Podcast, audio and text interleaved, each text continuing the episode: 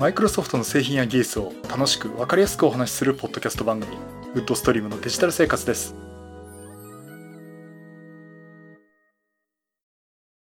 第606回目の配信になります。お届けしますのは木沢です。よろしくお願いします。はい今週もお聞きいただきありがとうございます。この配信はクラウドファンディングキャンファイアのコミュニティより皆さんのご支援をいただいて配信しております。今回も安成さん、ホワイトカラーさんはじめ合計10名の方にご支援いただいております。ありがとうございます。ご支援の内容に関しましては、この番組サイト、windows-podcast.com でご案内しております。もしご協力いただけるでしたらよろしくお願いします。また、リスナーの皆さんとのコミュニケーション場として、チャットサイト Discord にサーバー化成しております。こちら、ポッドキャスト番組、電気屋ウォーカーと共同運用しております。よかったら参加してみてください。Discord サーバーの URL は番組サイトにリンク貼ってあります。はい、ということで、ついに第12世代高プロセッサー、インテルね、第12世代高プロセッサー発売になりましたね。あの、非常に私これ楽しみにして注目をしているとこなんで、えー、今回ね、これについてお話をしたいなと思っております。この第12世代高プロセッサーね、オルダーレイクと呼ばれているシリーズなんですが、これがですね、ついに11月4日にですね、発売になりました。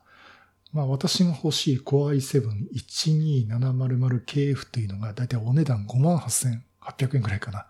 まあ、結構いい値段するなっていう感じなんですが。比較的ね、そんなにびっくりするほど高い値段じゃなくて高性能な最新のプロセッサーが手に入るっていう意味ではですね、非常にあの、いいことかなと思っております。で、今回ね、第12世代高プロセッサー、オルダーレイクの、まあ、特徴の話と、あとちょっと Windows 11の連携のね、話をしたいと思っています。えまずこの第12世代高プロセッサー、オルダーレイクなんですが、今までのプロセッサーとですね、内部の構造がちょっと違うんですね。あの、プロセッサーの中にはコアっていう、まあ、個々の処理する、まあ、入ってるわけなんですけども、それが例えば今までは、まあ、6コアだとかね、8コアだとかっていうことでコアが入ってたんですが、今まで同じものが全部入ってたんですよ。ところが、今回は2つの種類のアーキテクチャのコアが入っています。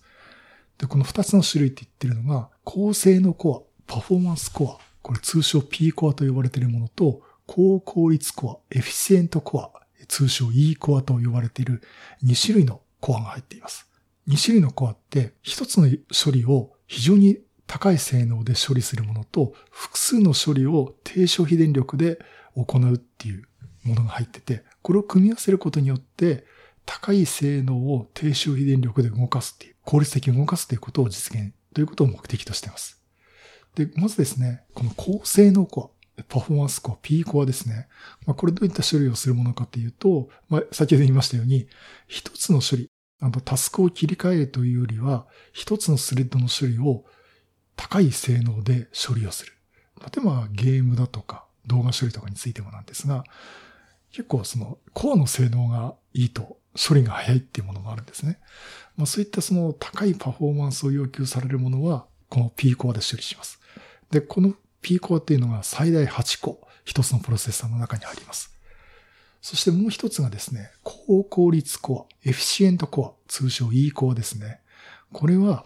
あの P コアほど性能は良くないんですが、低消費電力で動くんですね。で、さらに、これ、スレッドでマルチタスクでいろいろ切り替える処理。そういったものを最適に動かすというものになっていまして、で、この低周電力っていうところで、以前ありましたが、アトム系のプロセッサー。この流れの作りのコアとなっています。で特にそのバックグラウンド処理だとか、そのタスクの切り替え処理の中断っていうのがあるんですね。切り替えた時の。そこのところの中断の間をですね、最低限に抑えるっていうところで、もう OS のね、裏で動いている処理っていうのを非常に高い効率でかつ低消費電力で動かすということを行っています。これもね、最大8コアが一つのプロセッサーの中に入っています。まあ、あの、性能は P コアほど良くないと言ったんですが、それでもですね、スカイレイクと言ってたの第6世代のコアプロセッサー、えー、例えば Core i7 の6700っていう6000番台ですね、えー、そのプロセッサーよりも同じ消費電力で40%の向上、もしくは同じ性能であっても40%の省電力化を実現しています。まあ、そういったね、高性能コア P コアと高効率コア E コアを E コアを組み合わせて動かすものなんですが、それだけじゃなくてですね、さらにインテルスレッズダイレクターという機能が入っていて、こういった処理を常にそのプロセッサーに来る処理をですね、監視、分析をして、来た処理を適切なコア、P コア、E コアに振り分けるという処理をします。例えば、アイドル状態で何もしてないんだけど、裏でマルチタスクの処理がたくさん走っていったときは、高効率コの E コアで動かす。あとは、ゲームだとか動画編集だとかっていう、あと AI のコードの処理とかですね。というのが来た場合は、高性能コア、P コアに処理を振り分けるということを行っています。で、さらに、そういった処理をします、来たよっていうことをですね、OS に対して教えてくれるんですね。で、その OS はそれを受けて、最適にこの処理はこういった処理にした方がいい。この処理はこういうふうに振り分けた方がいいっていうふうに、スケジューリングをしてくれるんですね。それの支援をしてくれるっていうのが、このインテルスレッズダイレクターっていう機能です。もちろんこれについては OS 側が対応してなきゃいけないです。そこで出てくるのが新登場した Windows 11になっています。この Windows 11はインテルスレッズダイレクターにも対応していて、そのインテルのプロ第12世代プロセッサーから来た情報に基づいて、適切に処理のスケジューリングをするということで、インテルのプロセッサーとマイクロソフトの OS が協調して、高い性能を低消費電力で行うということを実現しています。まあ、これ実現していますと言ってもね、どのぐらいの効果があるっていうのは、まあ、ちょっとこれから見ていきたいなと思ってますが、例えばこのインテルスレッズダイレクターっていう、まあ、一例をこれインテルの説明からちょっと持ってきますと、例えばその最初にシングルスレッドのパフォーマンスが高い要求が来ましたということで、来たらまずプロセッサー側は P コアの方に処理を振るんですね。で、例えば今度はマルチスレッドでバックグラウンドを行うような処理っていうのが来ました。というと、今度はプロセッサーの方ですね、E コアの方に処理を振るんです。もうそういったことを振るんですが、例えば、え P コアでたくさんもうプログラム動いている状態で、で、さらに P コアに処理をさせたい、より優先順位の高い種類を OS がよこしてきたとします。そうすると、第12世代高プロセスの中では、いや、これちょっと切り替えた方がいいな、ということで、OS の方にね、スケジュールにちょっと切り替えた方がいいかもしれませんよっていうことを教えてあげるんですね。今まで P コアで処理させてたところを E コアのね、マルチスレッドの方の処理にちょっと一時的に移行させるとかっていうスケジューリングを行います。まあそれでね、まず高い性能を発揮させるということを実現しています。これ非常にあの、実際やるとですね、非常に複雑なことをやってるんですが、まあ簡単に言ってしまうとこういったことを行っています。で、さらに、そのコアの内部のお話だけじゃなくて、足回りですね、プラットフォームの方も強化されていまして、え、今回は PCI Express を最大20レーンということで、え、PCI Express 5.0、これが使えるようになります。え、この PCI Express 5.0が16レーン、PCI Express 4.0が4レーンということになっておりまして、さらにメモリもですね、DDR5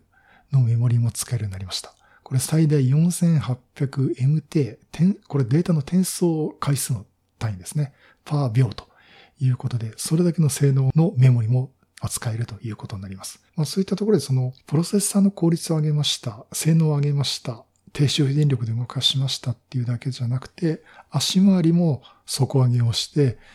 システム全体のね、性能を上げていく。さらに、それを Windows 11と一緒に使うことで、より効率的に動かす。より高性能、より効率的に動かすということを行います。例えば、その第12世代高プロセッサーの一番の特徴じゃないかと思います。で、ラインナップとしましては、Core i9、Core i7、Core i5 という3つのラインナップがあって、まあ、最上位の Core i9 はですね、このプロセッサーの数なんですが、P コアが8個、E コアが8個の16コア構成。Core i7 が P コアが8個、E コアが4個の12コアプロ構成。Core i5 が P コアが6個、E コアが4個の10コア構成ということになっています。まあ、このようにね、え中の構成も変えて足回りも強化されたというところで、これすごいあの、ここ最近にない大きなバージョンアップじゃないかなと思っております。まあ、ということで、ね、私今、第9世代高プロセッサー、Core i5 の高プロセッサー 9400F を使ってますけども、なんかこのタイミングで第12世代高プロセッサーに変えてみたいなというふうに思っています。ちょうど今日ね、あの、YouTube の動画編集をしていたんですけども、マルチトラックであの、編集始めると、ものすごい深くかかるんですよね。今までこうシングルトラックでなんとなく切ったり貼ったりしてるだけだったんで、まあまあなんとかなるかなと思ってたんですけど、2カメ体制で撮ったビデオを編集したらですね、ものすごい負荷がかかってまして、あ、これはやっぱり CPU 変えちゃおうかなっていう